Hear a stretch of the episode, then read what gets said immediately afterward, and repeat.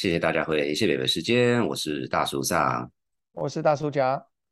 我们今天继续跟 Jimmy 讨论这个很有趣的一些这个呃，从法律角度看一些公司买卖和受到的影响这样子。那我这边很快的介绍一下 Jimmy，当然呃，你听过我们节目应该知道他其实一个老朋友，然后是这个台湾台湾出生律律师，然后到美国呃念了法学博士，然后后来开始在这个华尔街。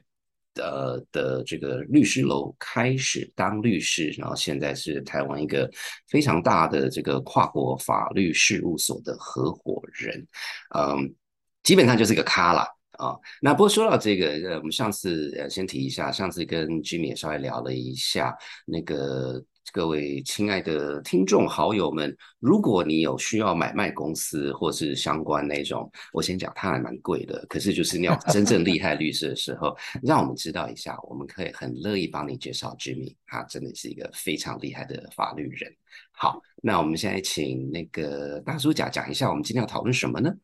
哦，对，我们上次有有讨过那讨论跟跟 Jimmy 有讨论过，呃，当然是。不是在讨论 Twitter 这个 case 啦，但是就是说，就是衍生出了一些想法。然后因为 最近这个上次有讨到这个恶意并购的一些呃反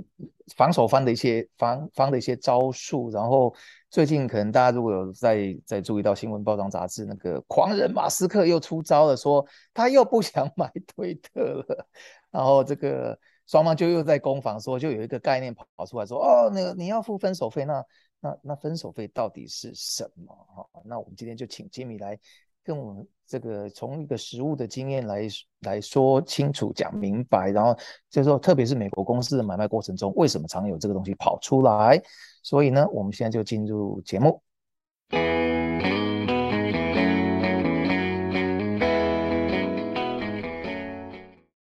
哇，今天非常感谢 Jimmy 又回来跟大家讨论这个这个很很奥妙的这个法律问题。那我们先请 Jimmy 跟大家打打个招呼。哎，大家好，很高兴又过来跟呃两位大叔聊天，呃，跟大家呃见面，谢谢。嗯，好，那我们请大叔讲问第一个问题喽。是的，你知道最近又沸沸扬扬的，我们那个呃。科技狂人 Elon Musk 啊，最近前一阵子又说他要买啊 Twitter，然后最近又听到说他不想买 Twitter。那当然，我们今天没有特别要聊 Elon Musk 本人啦，就是说，哎，让我们想到说，在呃美国也好，台湾也好，就是这些公司在呃公开市场这样互相收购、互相买卖的过程里面，有一个就是，那如果这个谈恋爱谈到最后也下定金说要互相要结婚，然后突然又想悔婚的话。那我觉得他是来抢婚的，OK？来乱的就对啊，不管怎么样，就是说悔婚的过程，那可能就要那那大家要谈说，那你那个分手费啊等等啊，所以我们就先请教吉米说，哎，那这个公司跟人一样，就总是要谈判，那他们到底怎么讨论这个分手费的这件事情呢？好的，呃，谢谢。呃，这个分手费这个事情啊，分手费是我们呃大家比较浅显易懂的说法了哈。那么在法律上叫 termination fee，合约终止费，那么也有叫做 break up fee 的哈，那么我们就把它翻成是分手费。那要讲到分手费这个事情呢，可能有一点这个呃背景哦，需要说明一下。那这个也是从呃一九八零年代美国这种并购风行的这个年代里头，从法院那边发展出来的一些啊一些规则跟一些市场上因应这些规则出现的一些做法了哈。那上次我们。呃，谈到呃敌意并购或者是说非合意的呃合并啊出现的时候，公司呃的董事会能不能采行这种防御的措施哈？那那时候有一系列的这个法院的德拉瓦州的法院的判决哈，是从这个 Unoco 那边开始的。那它其实有另外一个系列的这个判决啊，是针对这个问题出现的啊，叫做就是。呃，Revlon 就是露华浓啊，那家呃保呃做这个化妆品的公司哈，是是，他他呃他的他在那时候被并购的时候出现的一系列的这个这个判判决哈，那这个判决主要的内容是什么呢？就是说，呃，它主要针对的就是公司在受到这种收到这种呃呃并购的这种邀约的时候呢，呃会出现一个状况，就是公司的小股东跟公司的管理层跟公司的呃大股东或董事会会产生利益冲突的情况。好，因此法律上呢，呃，必须要确确保小股东的权益，因此他给予这个公司的董事会跟管理层一个比较高的这个义务哈，他们必须要在这个过程当中要充分保护小股东的权益。好，那怎么保护小股东的权益呢？其实说穿了就是帮他们找到最高的价格，让他们能够用最高的价格能够出场啊。那呃。我们来想设想这个情况，如果卖方这边就是呃标的公司哦，收到一个一个一个潜在的买方的一个要要收购他的一个邀约的时候，那他怎么样去找到一个更好的价格呢？那不出两个做法嘛哈，一个就是啊我就公开标售了哈，我就呃就是透过这个所谓的 public option 的方法把公司卖掉，但大家可以想象这个方法会有很大的问题，因为。呃，这个消息出去之后，哈，那么很难控制的情况会发生，包括公司内部人心会浮动，哈，因为公司要卖掉了，那怎么办？那所以绝大部分的做法呢是，呃，这个卖方这边呢就会雇一个财务顾问，哈，雇一个大的银行，帮他去找，啊，找一些可能的买方，那么来比价，好，来比价。嗯，那从这个过程当中呢？呃，找出一个对股东来说最好的价格啊，最好的价格，他能够提出最好的 deal。那有可能是原来的买家，有可能不是哈。那呃，从这里头挑出一个买家出来以后，跟他签约啊，那么来来来用用这个方法来确保他符合法律上对董事会呃一个要求，就是帮股东找到最好的价格的要求。嗯，那这时候会有一个情况啊。呃，我跟这一位买家签约之后，因为我们事实上是在非公开的情况之下，呃，去找这些买家的哈。那我签了约以后就要公告了，一公告之后，万一又有一个更高的买主出现怎么办？嗯嗯嗯嗯，是抢亲抢亲的概念。对，就就出要去出来就出来要来抢亲了，那这时候怎么办？嗯哼。所以公司的这个这样的合约里头，呃，经常会有一个呃条文，就是说。在签约之后，如果有嗯有更高的价格出现，那么为了要让这个被收购公司的董事会能够符合这个呃法律上的要求，他们是有一个权利可以跟原来的买签约的买家终止合约，啊，嗯呃，那么去找这个新的这个这个这个买家，好把公司卖给他。那这时候买方当然就不愿意啦，我花了这么多时间，这么多的呃。呃，金钱呢，律师费、财务顾问的费用，花了那么多时间跟你签了这个约，结果你被别人抢走了，嗯，好，所以他会要求这个买家在这种情况，呃，卖家卖方的这个情况下，必须要付一个分手费，好，嗯，这个分手费一般会出现的情况，好，大家有没有注意到，我们现在讲的都是卖家这边要付分手费的情况，是，那不是买家啊，买家像我们刚刚提到的那位案子，他是买家在付分手费。嗯，那我现在来说一下，买方什么时候会付分手费？买方付分手费的情况，他的考虑点是比较不一样的哈。因为买家出了价之后呢，呃，卖方是很希望，因为我既然已经开始这个程序了，公司要开始卖了哦，我不希望你是真的是进来乱的哈。啊，说呃说要买，但是后来随便找个理由就不买了啊。那这时候对公司其实产生很大的不利的影响哈。那所以呢，他会。要求买家要给一个分手费，万一有什么情况你真的不买了，你必须要付分手费给我。所以这个分手费主要的目的在于阻挡买家随便走掉的要求分手的那种哦，是给他这样的一个一个一个一个一个负面的诱因就对了哈，让买家不要随便走掉。好，那呃这个其实也有很实际上的这种呃意义，为什么呢？因为买家有可能为了要买这个公司，需要开股东会。嗯，没错，他有可能会要买这个公司呢，需要经过政府机关的这个核准。OK，嗯好，那如果说没有这样的一个分手费，那么这个买家呢，到时候真的不想买了，他只要呃股东会乱开，或者是不要那么用力去拿这个 政府的这个核准，那他其实就可以很很轻松的就走掉了，对不对？嗯嗯，所以这个买家的分手费呢，就是让这个买家呢有一个。诱因哦，真的去把这个股东会开出来，或者是把政府的这个核准拿下来，让这种交易的条件能够完成，好，那么能够顺利的呃把这个案子能够交割完成哈。嗯哼，所以买方的分手费通常是用这个从这个考虑点出发啊。那么呃，在买方因为约定的这些理由真的没办法买的时候，他要付出一笔钱出来啊，那么他才能够走路啊。大概是这样的一个情况，这是从买方跟卖方的分手费来说，大概是这样的一种一种呃呃考虑点，就是是那那如果这样也请问一下居民，就说所以这个 termination fee 本身它不是一个自己的约嘛，它是它是在一整包的约里面的一环，就说如果没有成交的话，就会有这些费用。那请问那个费用行情是什么？怎么算的？是是。呃，这个行情啊，呃，应该这样说，呃，在法律上没有清楚的规定，这个费用要怎么算啊？那么，所以呃，这个都是呃靠很多法院的判决下来之后，那么呃，有些会认为太高哈，那么会被拿掉。那么确实从呃，所以这个基本上是各个案子是各个案子不同的情况而定，那么由双方谈判出来的哈。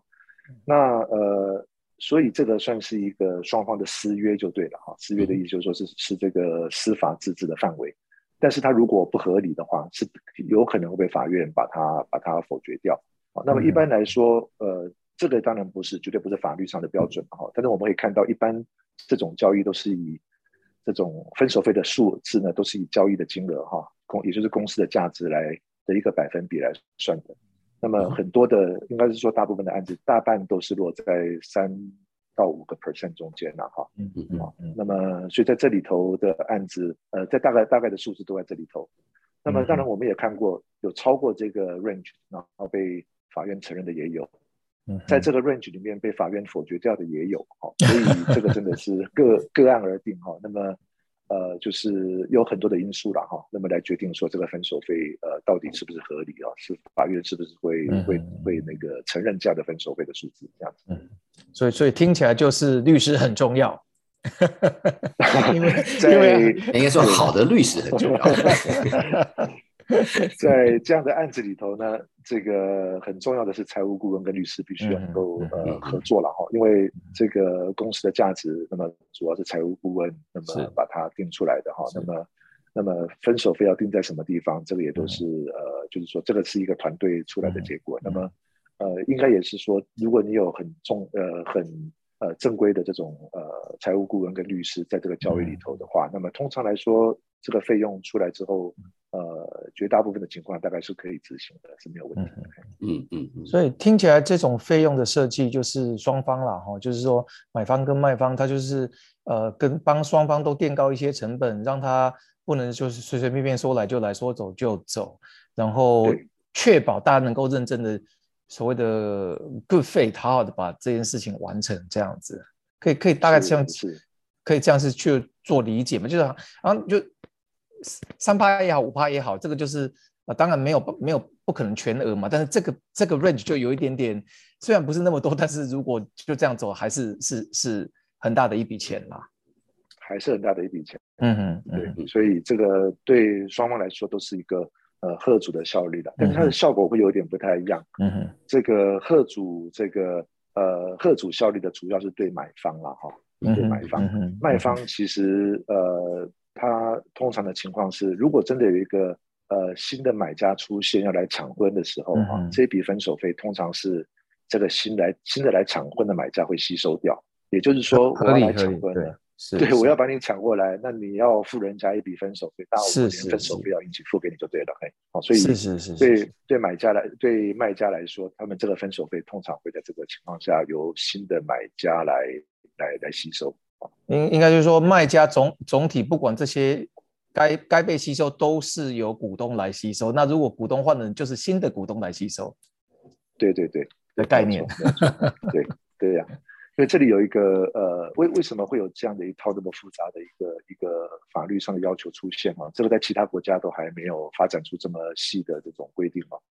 主要是美国他们呃是为了要，他们认为说碰到这种呃控制权易主。的交易的时候，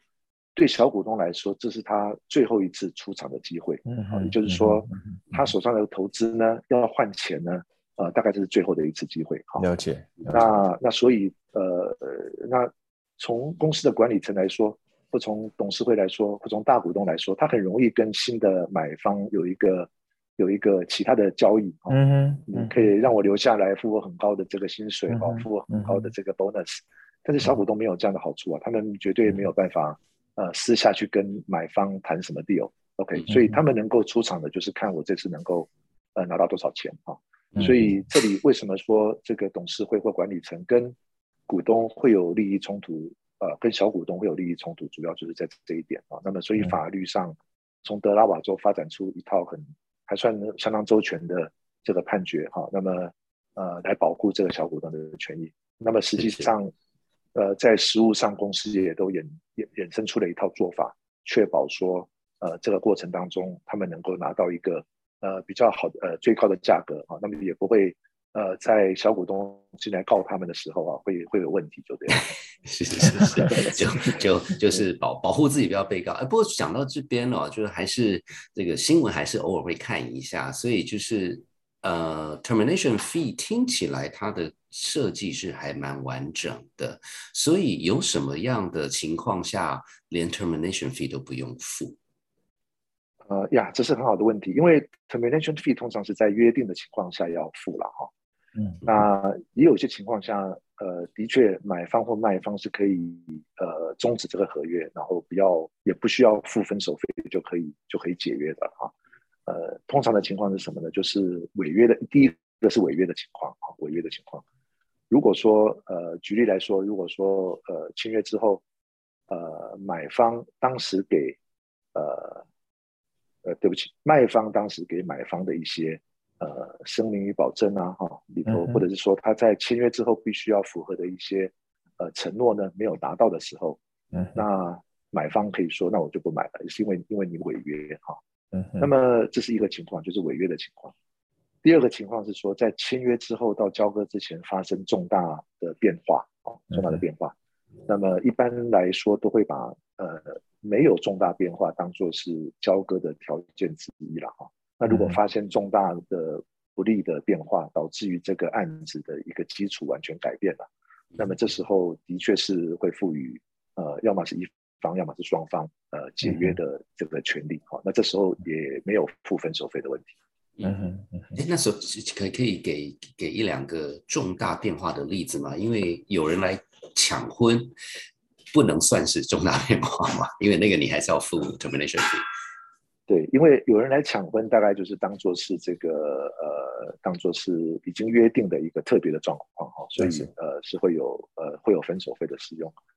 那重大呃不利的变化，一般在定义上会是说啊，因为呃呃是任呃这个事件的发生导致公司的这个呃营运状况或财务状况，或者是呃种种哈，就是说发生重大不利的影响。比如说举个例子来说。呃，他可能这个公司有一个很重要的这个智慧财产权哈，那么在呃签约之后呢，有人来告这个公司说他的智慧财产权是无效的哈，或者是说呃侵犯了这个别人的智慧财产权哈，那这时候呃这个公司的价值可能会跟原来的会有很大的不一样哈，嗯嗯，那呃重大不利变化一般有。有两大类啦，一种是跟公司本身有关的哈，那像这种是就是像这样的，或者是后来呃公司可能丢掉一个很大的订单啊，或者是说呃公司这个呃发生这个呃比如说它有一个这个违约的情况哈，类似像这样的情况。那也有一种是跟公司是属于比较 macro 的哈，是比较总总体的呃大环境的这种情况的，比如说有些人是把重大不利的有些合约啦把。这个发生，比如说战争啊，这个股市发生重大的变化啦，哦，或者是说这个呃是属于比较这个呃大环境的这个问题，也当做比较像是变化的一部分，对，不可抗力这种类型的是不是？对对嘿，对。那当然呃，一般的合约会设法把这样的排除在外，因为这是大家都要一代一起承担的风险，跟公司比较没有关系哈。但是也也有这样的情况被列入这种重大不利变化里头的这个合约里头，嗯哼，这样。哎，如果刚刚讲到这个呃重大变化这一块哦，就是公司自己的跟公司自己有关系这种也常常听到，但是我就忽然想到他刚刚金明讲到说不可抗力这一块，哎，我回想当然有一点有一点久之前，就是说呃九一那个时候那段时间应该有很多这种 M&A，我我是忘记我自己是忘记了，就 M&A 那段时间是不是有一些人就说，哎呀，这个不可抗力，然后就种种原因就没有完成的，还还是怎么样？你记得吗？就是从一个历史的角度，嗯，是。呃，不可抗力这个这种呃因素啊，在呃很多合约里头会是它重要的条款哦。那一般来说是像呃买卖啦，哦工程合约啦，嗯，或者是这种长期的供货合约这种呃是呃通常来说都会有这样的条文啊。嗯哼。那在呃 M N A 的这种交易里头比较少见到呃有不可抗力的这个情况。OK，哦，这个不可抗力会变成这种所谓的重大不利影响的一部分。哦，所以会是在。要不要交割的这种状态下来讨论这个问题啊？了解了解。万一万一我们签约到交割的时间中间出现了一些事情的时候，还需不需要交割？哈，嗯哼。那这个时间通常来说不会太长哈，嗯哼。所以它跟一般的长期合约来说不一样。OK，像我们提到这个长期的供货合约，可能是。呃，一年、两年或三年、五年、十年都有哈。那工程合约呢？一签下去，可能这个、这个、这个商场啊，或这个大楼要盖完，大概也是好几年的时间。了解。啊，所以这个这个比较容易在那个环境下出现。那么在 M&A 的话，呃，会是在重大不利影响这里啊，来讨论可能不可预见的这种事实，通常会在这种情况下来来讨论。哎了解。那所以呃，另外一件事情想想请教，就是说，呃，刚才 Jimmy 也讲了一下，不管从买方的角度，从卖方的角度，然后还有 termination fee 等等，呃，我我猜了啊，他的精神其实就是能够在合理时间内快速的把这个交易完成，也就是说，就游戏规则讲清楚了啊，如果发生什么事，你做什么，我那那，所以我在问说，如果。没有办法完成，然后就是不管不管什么原因啦，就是不管是买方、卖方还是种种原因的时候，那那个时候就是基本上就是上法院吗？还是那个还是有个什么 arbitration 之类的？就一般的，就是如果种种原因是谈不拢的时候，那那会发生什么事情啊？呃，签约之后呢，到交割呃的这个时间哦，通常会有一个约定，就是说我这个案子呃会有一个呃。交割的这种截止日了哈，呃，通常来说，大家会观察一下这个案子的交割条件啊，呃，如果很单纯的这个截止日可能短一点哈，那么如果比较复杂的，需要去拿很多这个政府的这个核准的，那么可能长一点，啊，那么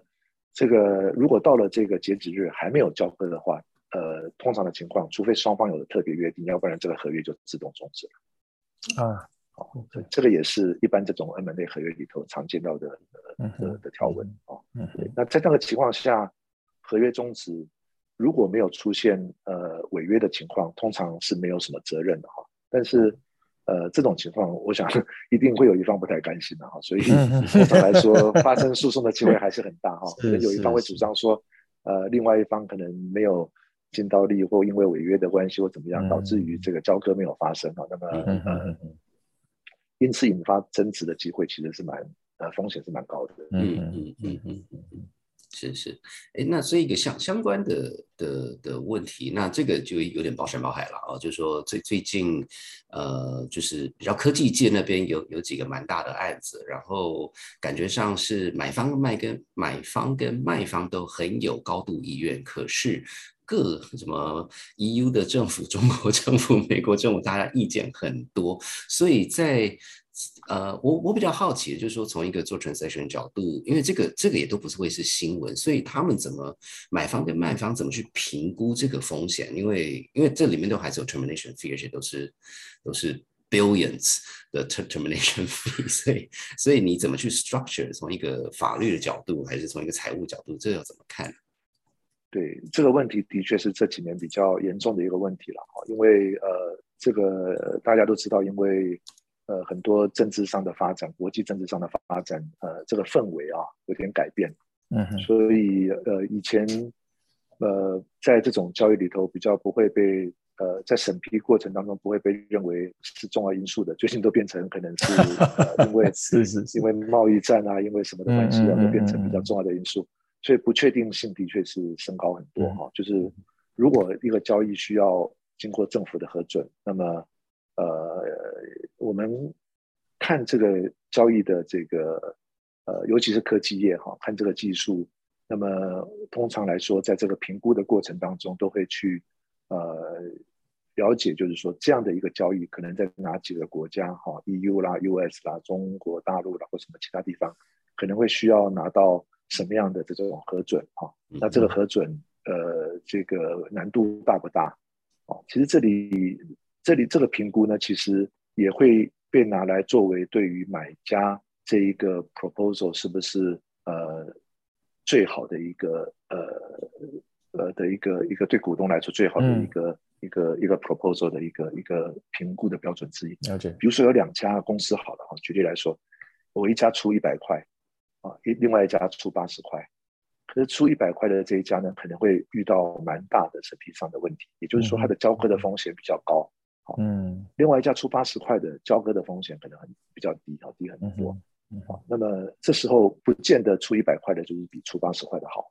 嗯嗯，所以这个到时候在做整体评估的时候，呃，都会变成呃很重要的因素的一部分。嗯哼。那这个我再多问一个问题，就是金明刚才谈到，就是说过去这个呃分手费的这个整个历史，基本上是从美国那边的德德拉瓦州的这个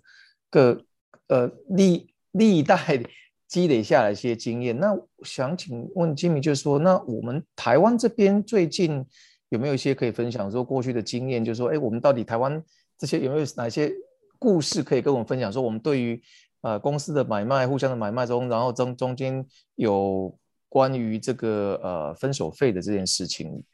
值得大家注意的，或者是回回顾一下的一些小小故事。呃，是台湾这边呃，这种它不像美国在这方面发展的这么的完整啊，哈，嗯哼，那么呃，那么所以呃，在这方面的规定也是主要是回到民法哈，就与就一个交易，那么约定的损害赔偿哈，OK，那么是不是能够呃，是不是呃合理啊？嗯哼，是不是有执行力的这样的一个问题哈？嗯，那么呃，像。违约金跟这个呃约约定性的损害赔偿，在台湾呃它的法律的基础跟美国是有点不太一样了哈。I see。所以有这样的机制，大家可以约定啊，但是呃判断的标准可能呃它的基础上会有点不太一样，没有错。那呃这样的案子其实出现的呃应该说不是很多啦，不是很多啊。对，从台湾的交易上交易来说，其实呃交易成交的风险。按照 如果从那种比例来看，其实呃呃风险是比在美国的案子其实低的比较多啦。好，所以这种我们可以说这样的这样的这种呃分手费支付的情况，或甚至于因为分手费支付而导致于诉讼的情况，的确是少很多。嗯哼，嗯哼，哎，但是如果这样的话，呃，就是说。因为刚刚有谈谈到说这个呃分手费，它其实背后的精神是希望大家能够很认真的坐下来谈，然后尝试着不管买方也卖方双方都能够很努力把这个呃 M&A 的的这个交易能够完成。那那那如果这样的话，我台湾的机制是如何让确保大家有很同心一个方向把这个 deal 完成，还是就是如如何筛掉一些来乱的人？应该应该是我都 对。台湾这可能是另外一个 topic。对对对，这个这个这个比较特别了。台湾的这个呃，对呃少数股东对小股东的保护呢，其实大家习惯上还是希望由这个呃主管机关来保护了哈。这个这个是整个了解了解了解，整个这个精神不一样不一样，精神不太一样。美国的话就是由由法院跟由这个私呃，就是私领域的呃这种呃这个律师、了解了解会计师跟财务顾问来来保护啊。那么法院作为一个仲裁者的角色啊，来扮演来扮演一个仲裁者的角色。是是是。但是在在在很多其他的地方，包括台湾呢，呃，这整个过程其实了解，大家怕的不是法院，大家怕的是主管机关啊，是怕的是政府。所以美国人是说 “show me the money”，台湾人是说政府出来面对。哈哈哈好，不好意思，这这不是经理说的啦，这是这是大叔讲的，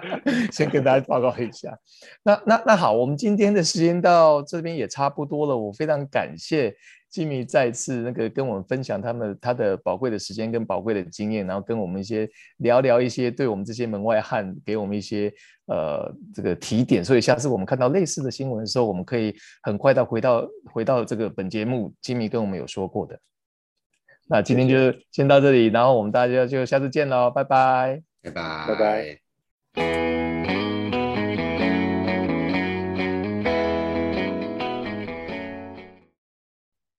哇，真的很感谢 Jimmy 跟我们分享这种，每次我虽然已经讲过很多次，可是我真的都是很很诚恳的感觉到，我就是看热闹的，然后就是需要有一个看门道来解释一下，然后我就看热闹看得更快乐这样子。看热闹也很重要啊，就是那个你知道有时有就有刚才刚才。大叔长也问我说：“那那好，我们那个谈了这两个以后，我们就继续看热闹吗？”然后忽然我也愣了一下，说：“哎，其实除了看看热闹以外，我我觉得诚心的就是分享的原因，是因为说，哎，其实我们台湾的公司最近这十几二十年，慢慢的也是大步伐走，不管是走出台湾，或者甚至就是说美国的公司来台湾寻找收购的对象，这这最近这几年确实也常常在呃。”报章杂志上有看到，那我觉得今天做这两，这次做这两集的一个一个点啊，就是说，那不管怎么样，就是说，哎，这两个呃所谓的分手费也好，或者是所谓的这个毒药丸也好，这种跟并购有关系的这些技巧，或者是一些这些呃所谓的 practice，那我们台湾的呃高管们，其实如果借这次机会有多少一些了解，就可以。就可以在跟对方美国公司聊的时候，至少不一定要第一次聊啊，但是就是说可以了解到说他这个是他们常常行之有年的一些嗯一些招数，所以我觉得从这个角度，我觉得就是大家就反正也许以后是亲家也不一定，但是至少在这之前交往过程，大家就互相摸摸底，就是说他们常常这种事情是对他们讲也是不就是。常常有的东西，但是我觉得我们也理解以后，就是在文化上未未来的沟通上会比较容易一点啦。嗯嗯嗯，是啊是啊，我觉得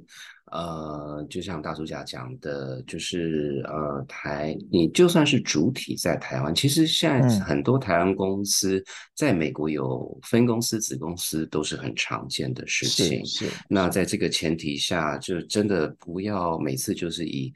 因为主体在台湾，就就用台湾招这样子，不不是说台湾招好或坏啦。不过其实比较早期，其实真的是有一些 case，这个也都是大家都知道的，就是就是用台湾招，然后搞得很烂这样子，然后每次搞烂的时候就说是韩国人害的。我跟你讲，韩国人不见得好人，可是也不要当笨蛋。是是是是是，不可以每次出事情，不可以走路跌倒就说是韩国人害的。没错。呀，不过也也就是因为这样，我觉得也借借这个机会提醒大家，就说其实呃分工，然后请专业来做事情都是很重要的。呃，那就像 Jimmy 这次也讲到，他们其实呃不是他个人哦，他个人当然是很优秀啦，也就是说他的整个商业文化跟法律文化上，他其实是有一些有一些你说是行规还怎么样，就是说你可以不做啦。可是你不做啊，你就对不对？人家人家就是人家就是有核弹啊，你自己不用你的核弹，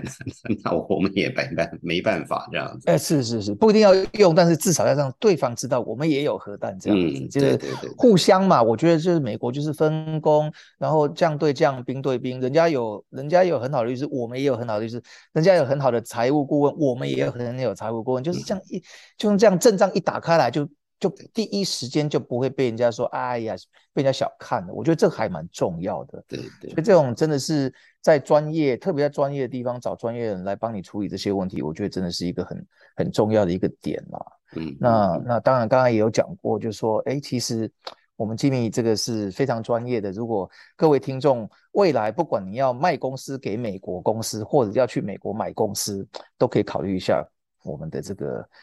透透过我们来去跟吉米稍微那个介绍一下，我我会很乐意做这件事。对对对哦，我对啊，我我先讲，我们没有要收任何介绍费，没有没有，不要不要，只是跟 Jimmy 是很熟的朋友，然后然后其实我们自己都会私下都会知道，说台湾其实有一些公司会需要这样子。那如果你还没有跟 Jimmy 聊过的话，我们很愿意帮你介绍。是好，那我们这个今天节目先到这边，然后也跟大家报告，下个礼拜我们那个。呃，会跟《舌尖记事》的那个啊叫叫什么馆长、债主、版主 聊一下，对对对对对对对，呃，因为这个还是要偶尔聊聊个比较比较容易理解的，就是我们讲到米其林极客星的这件事情。好，那今天节目先到这边，谢谢，拜拜，拜拜，谢谢大家收听本集的谢伯伯时间。在本集节目结束前，要来好好感谢我们最棒的幕后团队。我是 Ariel，还有 Oliver、Hannah，还有 Lalisa，以及门面担当大叔嗓、大叔甲。如果你喜欢我们的节目，别忘了按下订阅和五颗星的评论哦。另外，也祝大家在疫情期间都能平安健康。那我们就下集见，拜拜。